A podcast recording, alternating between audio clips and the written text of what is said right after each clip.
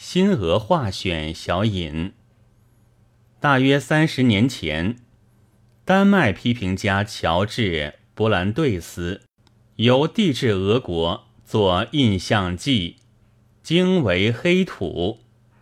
果然，他的观察证实了，从这黑土中陆续长育了文化的奇花和乔木，使西欧人士震惊。首先为文学和音乐，稍后是舞蹈，还有绘画。但在十九世纪末，俄国的绘画是还在西欧美术的影响之下的，一味追随，很少独创。然而握美术界的霸权，是为学院派。至九十年代，移动展览会派出现了。对于学院派的古典主义力加剖击，斥模仿重独立，终至收美术于自己的掌中，以鼓吹其见解和理想。然而排外则亦轻于木古，木古必不免于退鹰，所以后来艺术遂见衰落。而祖述法国色彩画家妥山的一派兴，同时西南欧的立体派和未来派也传入，而且盛行于俄国。十月革命时是左派、立体派及未来派全盛的时代，因为在破坏旧制、革命这一点上。和社会革命者是相同的，但问所向的目的，这两派却并无答案。尤其致命的是，虽属新奇，而为民众所不解。所以，当破坏之后，渐入建设，要求有益于劳农大众的平民易解的美术时，这两派就不得不被排斥了。其实所需要的是写实一流，于是右派遂起而占了暂时的胜利。但保守之徒心力是究竟没有的，所以不多久，就又以自己的作品证明了自己的破灭。这时候。是对于美术和社会的建设相结合的要求，左右两派同归失败，但右翼中时已先就起了分崩。离合之后，别生一派曰产业派，以产业主义和机械文明之名，否定纯粹美术制作目的。专在工艺上的功利，更经和别派的斗争，反对者的离去，终成了以泰特林和罗直坚科为中心的构成派。他们的主张不在构图，而在构成；不在描写，而在组织；不在创造，而在建设。罗直坚科说。美术家的任务，非色和形的抽象的认识，而在解决具体的事物的构成上的任何的课题。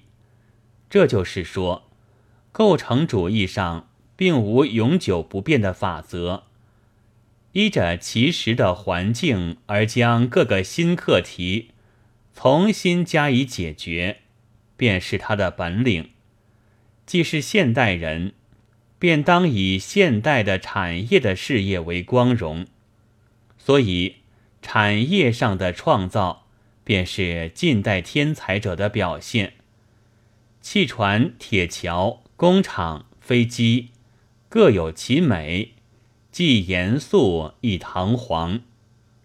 于是构成派画家虽往往不描物形，但作几何学的图案。比立体派更进一层了。如本集所收，克林斯基的三幅中的前两幅，便可做明显的标准，加斯切夫是主张善用时间，别树一帜的，本集只收了一幅，又因为革命所需要，有宣传、教化、装饰和普及，所以在这时代，版画、木刻、石板、插画、装画、石铜板就非常发达了。左翼作家之不甘离开纯粹美术者，颇遁入版画中，如马修丁、央南科夫式；构成派作家更因和产业结合的目的大型活动，如罗直坚科和利希兹基所装饰的现代诗人的诗集，也有典型的艺术的版画之称。但我没有见过一种本版作家，以法弗尔斯基为第一，古波略诺夫、保里诺夫、马修丁是都受他的影响的。克鲁格里科拔女士本是石铜版画名家，这里所收的两幅是影画，奔流曾经少界的一幅。梭罗古柏像是雕镂画，都非他的擅长之作。新俄的美术虽然现在已给世界上以甚大的影响，但在中国技术却还很寥寥。这区区十二页，又真是名不符实，毫不能尽少界的重任。所取的又多是版画。大幅结构反成遗珠，这是我们所十分抱憾的。但是多取版画也另有一些原因。中国制版之术至今未精，与其变相，不如且缓。一也，当革命时，版画之用最广，虽极匆忙，请客能办。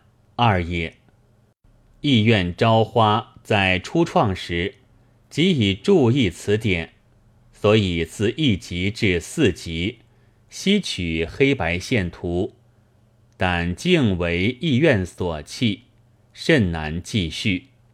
今复送第五集出世，恐怕已是晌午之际了。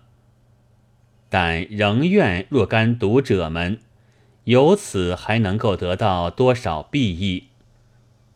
本文中的叙述及五幅图是摘自生鼠梦的新俄美术大观的，其余八幅则从勒菲勒普米勒的布尔什维克的精神与面貌所载者复制，合并声明于此。